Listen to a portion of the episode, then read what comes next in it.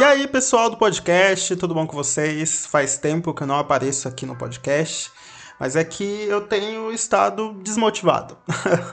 essa é a verdade. É, essa quarentena não tá sendo fácil. Eu acredito que não tá sendo fácil para muita gente, mas é, para mim, né, especificamente, tá sendo difícil para criar, para produzir e tudo mais. Ainda mais quando você está preso em casa, é algo assim muito complicado. E eu trabalho né, com o YouTube, o YouTube é a minha prioridade, então eu sempre tento focar é, lá. E quando dá, eu crio conteúdo aqui para o podcast, mas nem sempre vem aquela inspiração, enfim. Vocês, eu acredito que todo mundo é, passa por esses momentos. Mas, bom, só foi um leve desabafo. Mas eu não vou desistir com o podcast, tá? É, quem acompanha aí pode ficar tranquilo. Eu, talvez eu demore uma semana, duas semanas para trazer é, um episódio novo, mas eu sempre vou trazer. E hoje a gente vai falar sobre um tema aí muito interessante, muito polêmico, assim como o último, né? Se você ouviu o último episódio que eu falei do Roman Polanski, esse também envolve um diretor aí muito polêmico e não é só um diretor, na verdade envolve o diretor e uma cantora mundialmente conhecida. E aí a gente vai saber um pouquinho sobre uma guerra assim travada entre esses dois personagens aí muito interessantes. Então, ajustem os fones, apertem o cinto que o programa vai começar.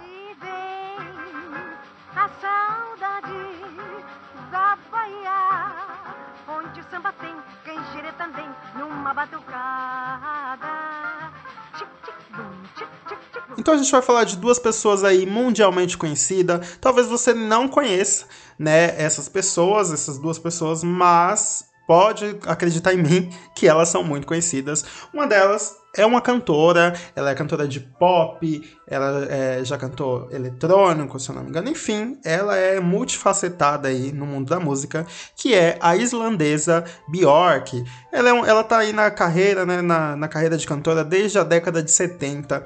Já fez inúmeras músicas incríveis, tem clipes assim muito exóticos. Ela é considerada uma cantora muito exótica e, enfim, ganhou vários prêmios, é, fez inúmeras é, participações em música, enfim. Uma pessoa aí muito conhecida.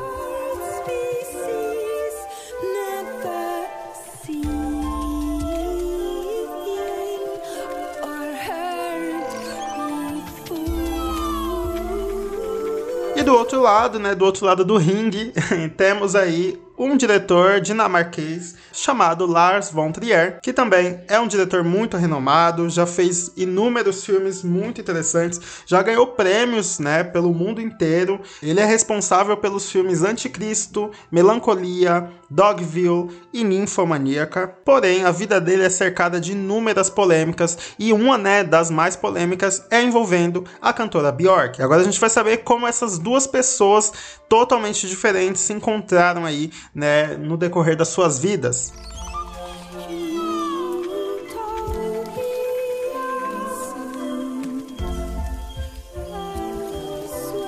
Em 1999, o Lars von Trier decidiu fazer um filme chamado Dançando no Escuro. Talvez você não tenha assistido esse filme ainda, né? Ele é um filme considerado cult, não é um filme para todo mundo. É, tem muita gente que não gosta, acha ele extremamente parado. Ele é carregado de diálogos, talvez ele seja maçante para muita gente, mas a história dele é muito interessante e também muito triste. You like the movies, don't you? I love the movies. Yeah. I just love the musicals. Dançando no Escuro é um drama musical que conta a história da Selma, que é uma tcheca, né, uma garota da República Tcheca, que é, decide se mudar para os Estados Unidos, né, para poder trabalhar, enfim, tem uma vida diferente e ela acaba levando seu filho. Lá eles vivem uma extrema pobreza, assim, os dois passam muita dificuldade. E ela acaba indo trabalhar em uma metalúrgica, né? E ela trabalha assim muito duro para poder pagar aluguel, enfim, pagar os estudos do filho e tudo mais. Só que o grande problema é que a Selma ela sofre de uma doença degenerativa que afeta a visão dela. E ela vai ficando é, cega gradativamente, ou seja, cada vez mais né, ela vai perdendo a visão e a chegar num ponto que ela não vai enxergar absolutamente nada. Então a gente vai acompanhando aí a trajetória dessa mulher que mora sozinha com seu filho e tenta né, conciliar essa doença aí com né, a criação do seu filho e ela fica extremamente preocupada, né? Caso ela fique cega para sempre, quem vai cuidar do filho dela? Enfim, existem vários outros problemas aí. What little games I play when it goes really hard. I just start dreaming and it all becomes music. Eu gosto, eu particularmente gosto muito desse filme, apesar de eu achar é, talvez os musicais um pouco estranhos, enfim, não, go não gostei muito da vibe do musical, mas a história em si, ela é muito interessante e é muito, muito triste. Então, se você talvez é, vá assistir esse filme depois, né, de ouvir esse, esse episódio do podcast, já se prepare, porque vai ser um filme aí muito triste que você vai assistir.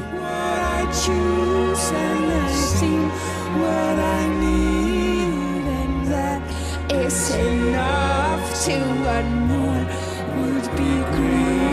E aí o que acontece é que o Lars von Trier decidiu fazer esse filme, né, lá em 1999, e para isso ele queria uma atriz que fosse cantora também. E a Bjork, ela já tinha feito alguns trabalhos antes e tal, e ele acabou, né, vendo ela ali um potencial para fazer a Selma. Então ele foi pessoalmente, né, fazer o convite para ela. Ela a princípio recusou, mas depois ela acabou cedendo, viu que era uma grande oportunidade para ela, que estava começando a carreira de atriz ainda, e ela queria muito se consolidar, enfim, ter uma carreira ali de atriz e tudo mais, sair um pouquinho da música, então ela decidiu fazer esse filme. Só que o problema é que o Lars von Trier, ele tem uma fama de ser extremamente é, rígido com os seus atores, né? Ele gosta da perfeição, ele gosta de fazer inúmeros takes até que aquela cena esteja do jeito, exatamente do jeito que ele quer. Então ele é um cara extremamente exigente. Então não seria nada fácil para ela, né? Para uma pessoa que tá começando ainda, né? Que ainda não tem todos esses macetes dos atores e tudo mais. Então talvez, né? A princípio, é, eu acredito que ela deve ter pensado nisso, seja difícil agradar esse diretor aí tão exigente. Mas mal ela sabia que essa era só a ponta do iceberg.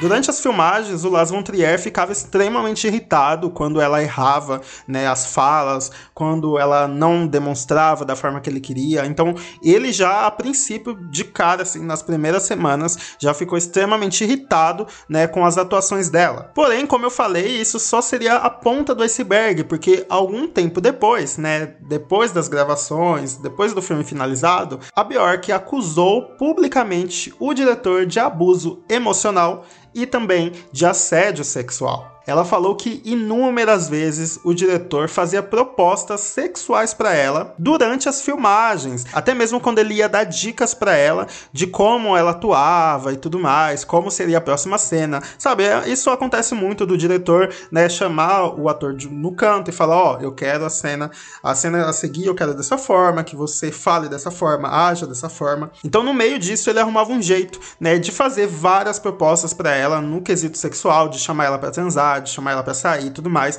E não só isso, como ele tocava nela, né, muitas vezes, às vezes quando era uma cena que ele gostava da atuação dela, uma cena emocionante, ele ia lá e abraçava ela no meio da equipe inteira e ficava tocando nela, algo assim que estava além, né, de um profissional, além de dois profissionais, né, que, que enfim, estão trabalhando juntos. Então ela já achou estranho, ela já achou muito estranho logo no começo. E aí a Bjork deu algumas entrevistas, né, falando sobre isso, e em uma entrevista ela falou o seguinte: depois de cada tomada, ele corria em minha direção e me envolvia em seus braços por longos períodos. Na frente de toda a equipe, ou mesmo sozinho, e me acariciava contra a minha vontade, ou seja, né, ele tomava uma certa liberdade ali do qual ela não estava querendo dar essa liberdade para ele, e ele se achava no direito de fazer isso. Além disso, ele descrevia, né, várias vezes como ele faria sexo com ela, que seria um sexo violento e que seria, enfim, ele pegaria ela de jeito, sabe? Essas coisas escrotas que muitos desses homens nojentos, né, ficam falando para as mulheres achando que talvez essas mulheres se excitem com essas coisas, né? Esses absurdos. E aí ele falava o seguinte, que ia pegar ela de todas as formas e posições possíveis e que a mulher dele, né, na época ele era casado, ficaria no pé da, da cama ali, ficaria na cabeceira olhando eles transando e tudo mais, uma coisa muito sádica, né? Então assim, um completo babaca, né, falando coisas absurdas em um momento ali tão frágil, né, de uma, uma pessoa, uma mulher que tá trabalhando é, praticamente pela primeira vez num filme grande e tudo mais, e ele com o poder que ele tem, né, é, de, de diretor, fazendo essas, essas coisas absurdas.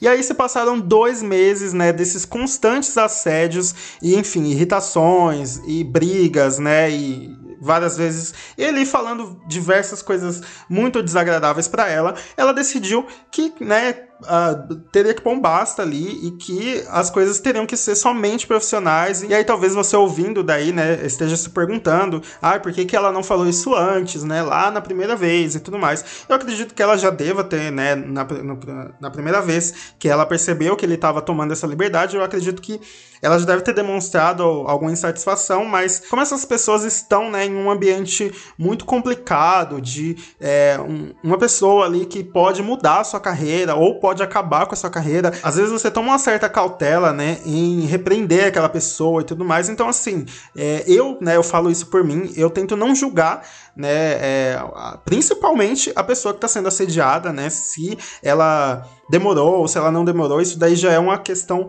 dela. Eu acho que o importante mesmo é ela acusar, né, a pessoa para que isso não se repita e tudo mais. Enfim, né, o que eu tô dizendo aqui é, não sei exatamente porque ela demorou tanto, né, dois meses é muita coisa passando por isso, mas também de forma alguma eu tento julgar, né, essa demora dela. Mas enfim, ela é, de fato falou para ele que não queria mais que ele tocasse nela sem permissão, que tomasse aquelas liberdades e tudo mais. E ele ficou possesso, ele ficou muito bravo. Durante ali as gravações tinha a equipe inteira e ele ficou tão bravo que ele pegou uma cadeira ali da, do set, né, do cenário e jogou muito longe, quebrou a cadeira, enfim. E ele falava que ele tinha essa liberdade com todas as atrizes que ele trabalhou, que era aquela era só era a primeira vez que acontecia isso com ele e que ela estava sendo extremamente mimada é, e que ela estava se achando e tudo mais. E aí, né, ele começou a colocar a equipe contra ela, falando que ela era muito difícil de trabalhar e que, enfim, ela era impossível, mimada,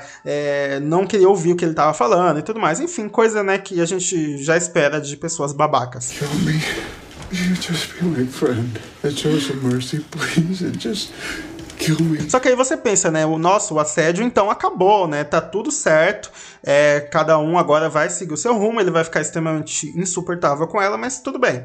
Não, infelizmente não foi bem assim. Ele continuou assediando ela, continuou né, dando várias investidas. Ele estava completamente obcecado pela Bjork, tanto que o filme foi gravado na Suécia, né? E todos eles, na equipe inteira, ficavam em um hotel. E ele ameaçou ela, falando que a qualquer momento da noite ele iria é, sair do seu quarto à noite e iria subir a sacada e entrar no quarto dela para agarrar ela, né? Olha só o nível, né? O absurdo que isso chegou, a proporção que isso chegou. Então ela ficou com muito medo e pediu para dormir com um amigo ali do set, enfim, um amigo ali, um companheiro de trabalho, para dormir com ele, né? Com medo de que o Lars von Trier entrasse no quarto dela e de repente estuprasse ela. E aí depois disso foi só ladeira abaixo. A Bjork já estava extremamente exausta fisicamente e mentalmente, né? E os dois começaram a discutir muito, muito, muito mesmo. Eles, cada um tinha uma, tem uma personalidade muito forte, então é, a qualquer cena que eles faziam, que ela fazia, né, ele botava defeito e aí ela discutia de volta e aí, nossa, virava uma confusão,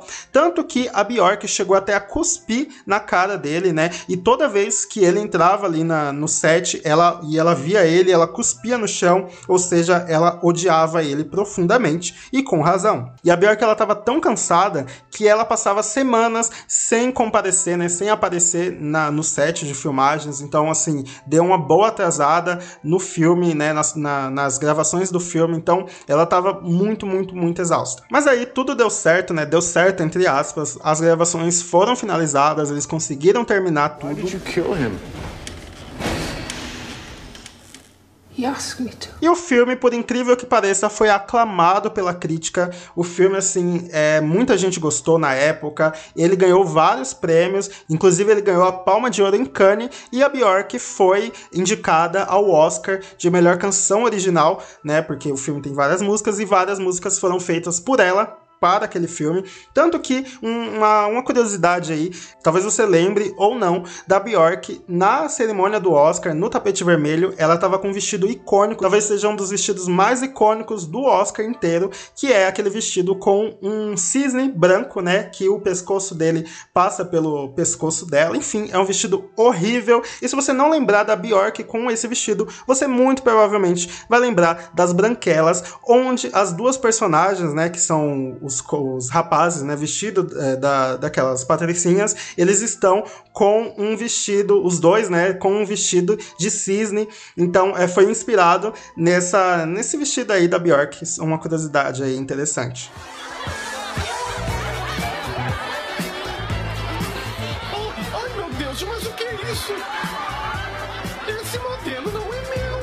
E aí, enquanto o filme estava rodando pelo mundo, né, o diretor, né, obviamente vai nas estreias, né, de, de alguns países. Isso acontece com muita frequência. Geralmente vai é, não só o diretor como o elenco. Nesse caso, a Bjork decidiu não ir e só ia, né, o Lars von Trier. E ele, qualquer oportunidade que ele tinha de detonar ela, ele fazia isso. Ele falava que ela era, foi muito difícil de trabalhar com ela e que ela, enfim, só queria as coisas do jeito dela e que foi praticamente impossível gravar com ela, mas que ele estava feliz feliz, né, do sucesso que o filme fez. E aí depois de tudo isso que aconteceu, a Bjork falou que nunca mais iria atuar na vida dela e ela cumpriu essa promessa tanto que até hoje ela nunca atuou, né? Isso demonstra como essa experiência foi muito traumatizante para ela e fez com que ela não quisesse passar por esse tipo de coisa novamente. E ela também nunca perde a oportunidade de falar mal dele, né? De falar em como essa experiência foi terrível para ela, tanto que me, muitos anos depois, né, o Las von Trier decidiu fazer o filme Dogville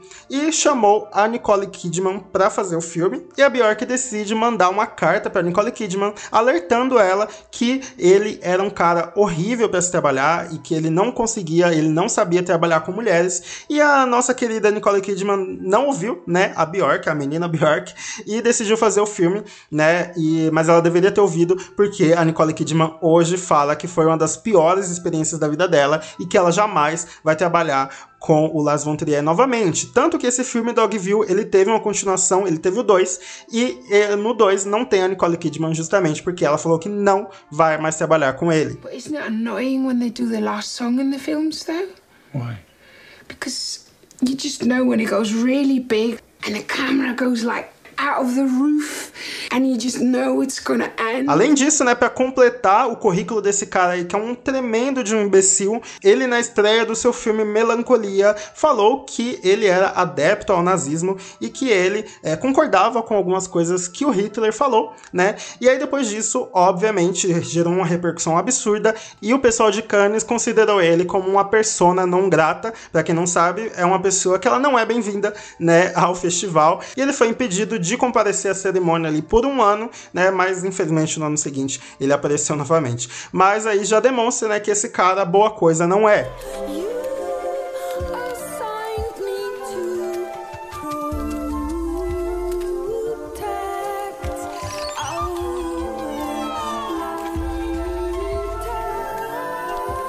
E para concluir isso tudo, a Bjork recentemente, recentemente assim, faz alguns anos já, mas é, foi a coisa mais recente que ela é, decidiu se pronunciar, que foi com esse evento aí do Me Too, né, do qual várias mulheres estavam é, acusando várias pessoas aí no ramo, na indústria do cinema, de assédio, inclusive do empresário aí, o chefão de Hollywood, o Harvey Weinstein. Aí a Bjork aproveitou, né, esse movimento para fazer um textão no seu, na sua página do Facebook falando que ela sofreu assédio de um diretor dinamarquês. Ela não falou, obviamente, o nome do Las von Trier, mas fica muito óbvio, né? E, enfim, ela deu detalhes ali, deu mais detalhes de como ela foi abusada psicologicamente e até sexualmente, né, das várias investidas que ele tentou, né, com ela. Então, assim, infelizmente o Lars von Trier nunca pagou por esse crime que ele cometeu, né, de assediar uma, uma mulher. Muito pelo contrário, ele continua aí cada vez mais rico e cada vez fazendo mais filmes, né. É uma pena que essas coisas aconteçam. Mas então é isso, essa foi a história, né, da guerra entre Lars von Trier e a menina Bjork. Como eu falei, Dançando no Escuro é um filme muito interessante e que vale a pena ver se você gosta de cinema no geral, se você, se você gosta de musicais principalmente. Eu acredito que é um filme aí muito interessante, porém, né, com uma história por trás aí extremamente triste, extremamente bizarra, né, de pensar que uma mulher sofreu é, tantas coisas dessa forma. I would leave just after the next to last song. And the film just go on forever. Então, caso você esteja vendo isso e queira ver, né, os rostinhos dessas pessoas que eu falei aqui, tanto de Las von Trier quanto de Bjork, ou até mesmo de Nicole Kidman, vai lá na, no meu perfil do podcast, né, o perfil oficial do, do programa, é @hollycast. Lá eu vou deixar no post desse, desse episódio todas as fotos, né, dessas pessoas e com os nomes, vai estar lá tudo muito bonitinho, então você vai poder ligar os nomes que eu tô falando aqui às pessoas lá. Então, é isso. Também me siga no, no meu perfil pessoal, que é Caco Caruso, e no meu Instagram, né, Caco Caruso. Lá eu falo de cinema, de séries e tudo mais. Aqui é mais específico de Hollywood. Então é isso. Se cuidem nessa quarentena, fiquem em casa e lavem as mãos, pelo amor de Deus. Tchau!